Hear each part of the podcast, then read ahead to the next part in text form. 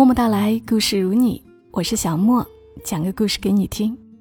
这期的故事来自于公众号“风笑蓝带”，作者是风笑蓝带本人。这是一个真实的、感人的故事，我们一起来听。我一直都觉得程秋荷女士上辈子铁定是烧了无数柱高香，才换来这一世嫁给老袁同志，被他捧在掌心里。但老袁同志特没出息，总是舔着脸笑着讨好，还义正言辞地纠正我：“你小孩子家家的，别瞎说，娶了你妈才是我的福气，是我高香烧多了。”就这副护老婆的嘴脸，不知道酸掉了多少人的大牙。可即便如此，我还是一边在心里翻白眼。暗存老袁老婆奴，一边在众多小伙伴中骄傲的如同大公鸡，不为别的，只为我有一个让他们所有人都眼红的幸福家庭，和一对从不吵架的爸妈。我叫袁欢，老袁是我的亲爸，程秋荷是我亲妈，我们家是一个稳固的三角形。可最初的最初，我妈嫁给我爸，却并不是因为爱情，而是那个档口下，她别无选择。许多年前，我妈二十二岁，原本八月里她就要嫁给初恋，去她曾幻想过很多次的未来。彼时，她欢天喜地的备婚，外公家的经济情况不是太好。于是我妈雀跃着、俭省着，想要在娘家能力范围之内，给自己最好的婚礼。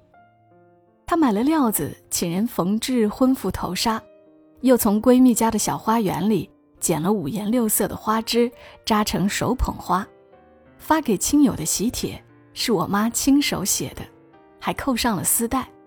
她说省钱又别致。作为待嫁新娘。我妈凡事亲力亲为，可她再怎么用心，却还是败给了现实。就在婚礼前三天，我妈被心上人退婚了。退婚的理由叫她愤怒，却又无可奈何。男方攀上了一个有钱姑娘，姑娘家大业大，给出的陪嫁是我妈这边无论如何都企及不了的。为了能顺利撇开这场既定的婚礼，男方家主动放弃了之前就已经过数的彩礼，说是当做给我妈的补偿。临场遭退婚，这打击放在任何一个女孩子身上都是致命的，我妈当然也不例外。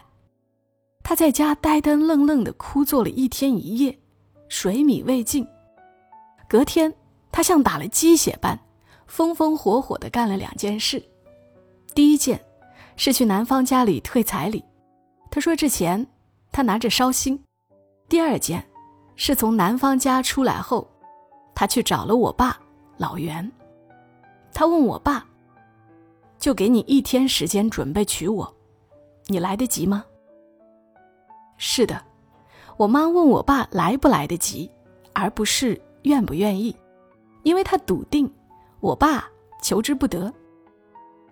关于我爸喜欢自己这件事，其实我妈一直都门儿清。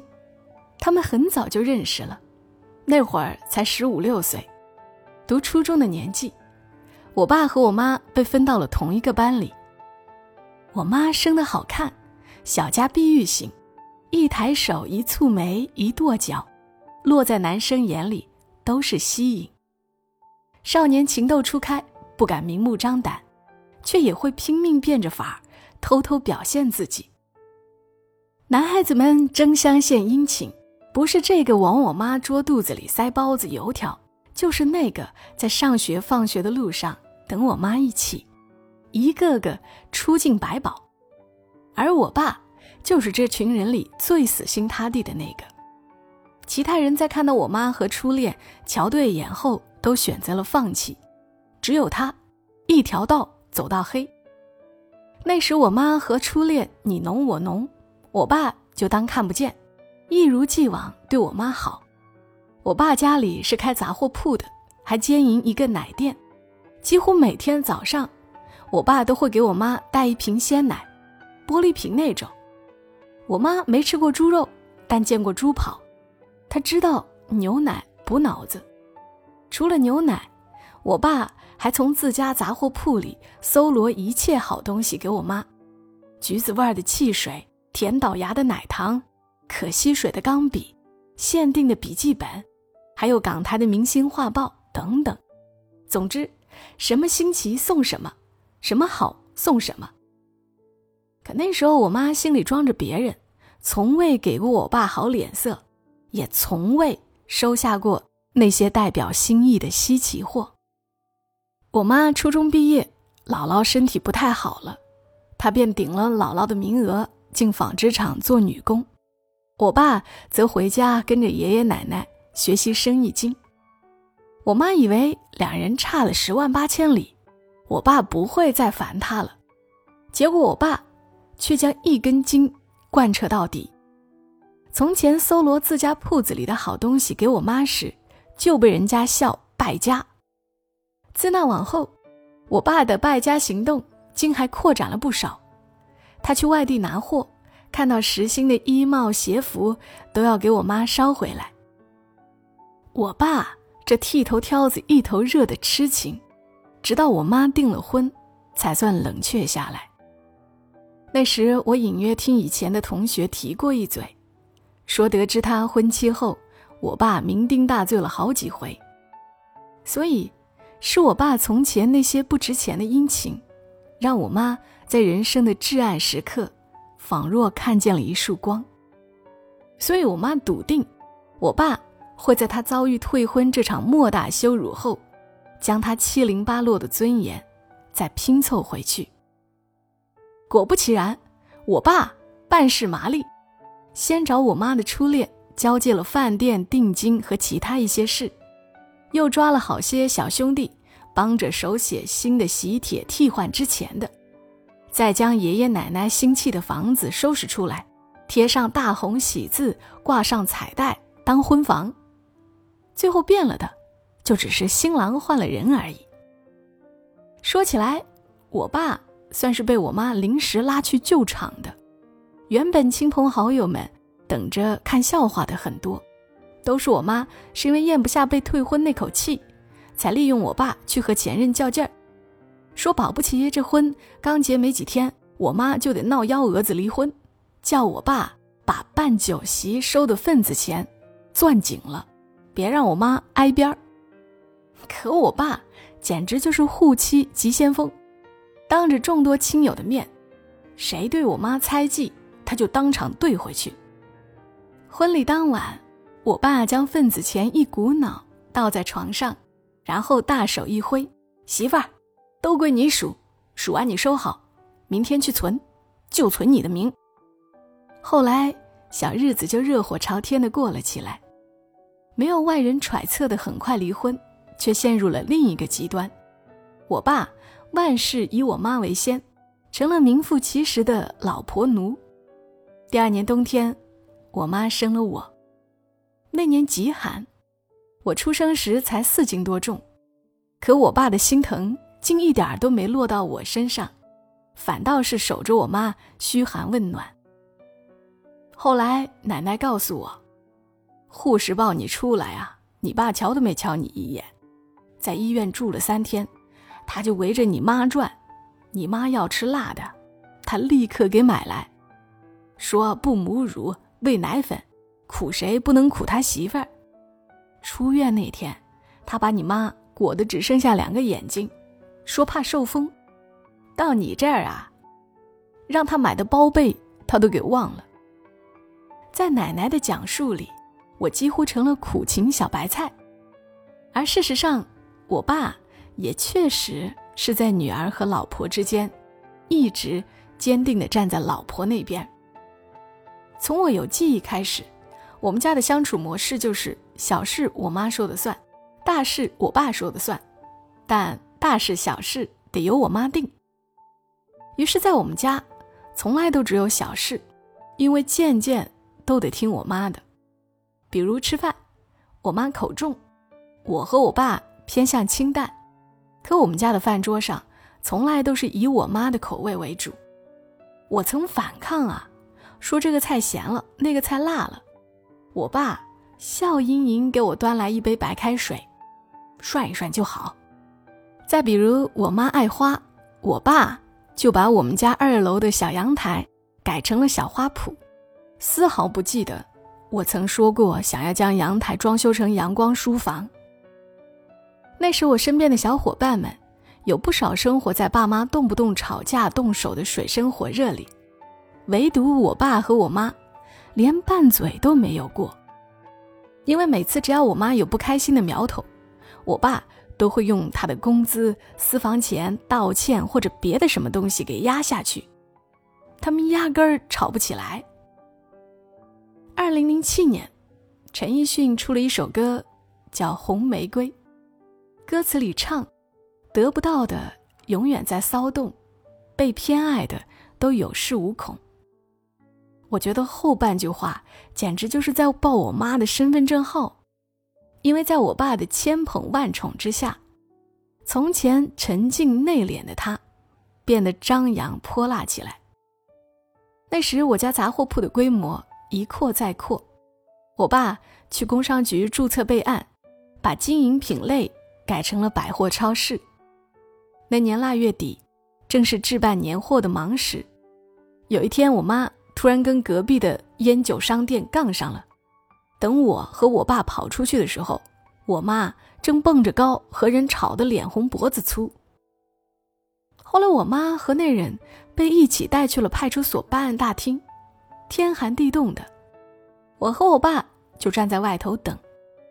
笔录做了很长时间，等我妈出来的时候。天都黑了，民警出来教育了几句，说也没什么大事儿，同行是冤家，牙齿磕嘴唇罢了。再后来，我们一家三口踏着夜色回家，更深路重里，我看见我妈一脸无所谓的表情。那时小小的我，也不知怎么的，会冷不丁问出那么成熟的问题。我问我爸。看看你把我妈惯的，都敢和人骂街了，下一回啊，就该是当街动手。我刚说完，我妈就飞给我一记眼刀，看出她心情不佳，我爸赶紧出来打圆场，还是那句话，说我小孩子家家的，什么都不懂。果然，我的质问没能泛起任何涟漪，反倒是我妈的泼辣性子。在后来的年月里，越发见长。自我念小学到我初中毕业，我们家超市接连开了几家连锁店，所有店面的人事管理都是我妈一手抓。有好几回，我妈都和员工闹得不愉快，最后造成批量裁员。说实话，我觉得我妈这张扬性子实在太容易得罪人，可偏偏。无论我妈做了什么，我爸都无条件站在她身后，撑着他往前走。多年下来，我曾打趣儿无数次，说我妈上辈子不知烧了多少高香，这辈子才能嫁给我爸，被他捧在手心里宠。可我爸总是不厌其烦地纠正我，说是他高香烧多了，才能讨我妈做老婆。以前我一直觉得这句话。是我爸宠我妈的另一种表现形式。直到我十八岁那年，才算真正明白，我爸所言非虚。高考时，我以高出省控一本线十七分的成绩，给高中生活完美收尾。隔天一早，我回学校去拿报考志愿指导白皮书。我爸兴冲冲地和我一起出门，要去乡下。接上爷爷奶奶，家里先小范围庆祝一次。可我才刚走进班级，就接到我妈的电话。她在电话里哭得上气不接下气：“欢欢，你爸出车祸了。”后来，后来时间是怎么走的，我都快忘了。我浑浑噩噩地赶到医院，等手术结束。等医生宣布结果，等我爸从监护室转到普通病房，等一切尘埃落定，才敢放声痛哭。可那时，我妈已经恢复了冷静。她告诉我，我爸是为了避让乡间小路上的一只狗，而急打了方向盘，以至于撞了树，翻进水渠里。手术还算成功，我爸捡回一条命。只是右小腿压迫时间太长，导致缺血性坏死，不得不截肢。也就是说，那个本该我们全家开心无比的夏天里，我爸变成了残疾。出院后，从前总是乐呵呵的我爸，像是成了个了无生气的透明人。他在家里休养，每天躺在床上不愿意起身。那些日子，我帮着我妈一起照顾他。亲眼看着我妈在泼辣和柔软之间自由切换。对内，我妈总是轻声慢语，像哄小孩子一样，哄着我爸刷牙、洗脸、吃饭；对外，我妈一秒变脸。我妈将去店里的时间压了又压，遇到事儿了，店里员工都会来电话请示她，她总是将手机开了免提放在身旁。然后一边给我爸按摩肌肉，一边大嗓门的、粗声粗气的隔空指挥店员要怎么做事。他说：“货架要定期清洗，冷冻品要看好生产日期，以防喷码有错，造成不可估量的损失，等等。”唠唠叨叨说完这些，我妈总能立刻切回和风细雨，笑盈盈对我爸说。看着没，这些年我学到的经验也不少呢，你就放心吧，咱家垮不了。说也奇怪，对谁都没有笑脸的我爸，唯独在我妈面前，硬扯也要扯出个微笑唇来。那个暑假，我妈家里家外两手抓，两头都没落下。九月初，我要离家读书。我妈推着轮椅上的我爸去车站送我，她剪了短发，利落飒爽，眼睛里都是坚定的光。她要我安心学习，不要担心家里。她说：“我爸交给他，就万事稳妥了。”大学伊始，我每天照一日三餐往家里打视频电话，我担心我爸闹小性子。担心他不好好配合养身体，可事实证明，都是我想太多罢了。每次我打回去看到的都是爸妈其乐融融，不是在吃饭，就是已经吃完了，正排排坐着一起看电视，或者一起对账目。有几回我看见餐桌上都是清淡的菜式，便多问了一句，结果我妈。用她标志性的白眼飞我，你爸现在坐轮椅，排便不通畅，不能吃那些容易上火的。这始料未及的缘由，让我眼眶发酸，心里却泛着甜。我一直以为我妈对我爸没有情意，可这明晃晃的考虑，不是情意，又是什么呢？我大一那年的寒假。我妈和医院商量了又商量，终于确定了要给我爸安假肢这件事。价格不菲，并且最初的磨合期也并不容易。有人劝我妈，说只是缺了一截小腿，架两只拐杖也没什么影响。可我妈眼里盛满了星光和向往，那不行，老袁是我们家的主心骨。是一家之主，就得有范儿，装上假肢，裤管儿放下来，除了熟人，外人哪知道他的隐疾？我就要他立立正正的。那时我就在想啊，是不是他们结婚那天，我爸护我妈的时候，也是这样的坚定？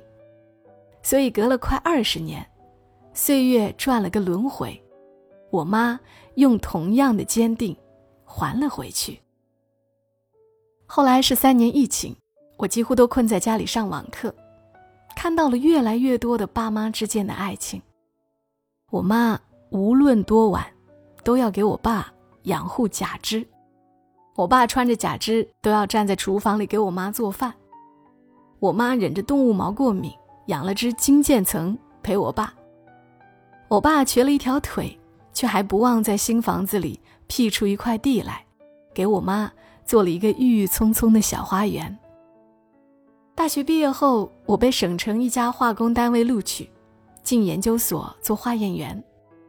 十一月底，我妈捋清手头的事儿，有了闲暇时间，开车带我爸来我的住处看我。可没待几天，就碰上了疫情放开，继而大规模感染，我和我妈也没能幸免。只有我爸成了那个天选打工人，一日三餐的。伺候我们母女。我和我妈搬到了同一个房间里，一边发烧，一边聊天。我问我妈，当年嫁给我爸是出于什么心理？后来张牙舞爪了那么多年，是不是恃宠而骄？她笑，那会儿就是不想浪费了新做的婚服头纱，后面破马张飞的，实在是咱家需要个唱红脸的。超市越开越多，总有人眼红，总有员工不尽心。你爸是大男人，我不能让他遭人骂呀。我揶揄他：“哟哟哟，那时候就为我爸想了。他什么时候打动你的？”我妈眯起眼睛说：“也许是新婚夜，他把钱都给我管；也许是我生孩子时候。”他满心满眼都是我，也许是我坐月子那会儿，他每天一束花哄我开心。记不得了，反正你爸值得。正巧这时，我爸将门推开一个缝儿，问我们要不要开水。我瞅准机会逮着他问：“我爸嫁给你的时候还不喜欢你呢，你怎么就能那么宠着呢？”我爸一脸懵。我没娶她的时候也对她好啊，娶了回来，可不是得越来越好。似乎就是那一刻，我忽然理解了爸妈的爱情。也许他们从未说过爱，可他们的一辈子啊，处处都是爱。至于这爱里谁先谁后，都不重要，重要的是有尊重，有回应。就值了。好了，今天又是一个长长的故事，故事讲完了。这是一个讲完了会心情好的故事。过日子不就是这样吗？不会总是顺顺利利，也不可能所有的爱情都是同一时间你爱上我，我爱上你。是不是良人也是需要时间去验证的？要有耐心，要有回应。家庭和睦，日子才能过好。我是小莫，这里是默默到来。我喜欢在这儿讲故事给你听，感谢大家的点赞、收藏、转发、月票，也感谢默默给我赞赏的听友们，谢谢你们的支持。愿你今晚好梦。小莫在深圳，和你说晚安。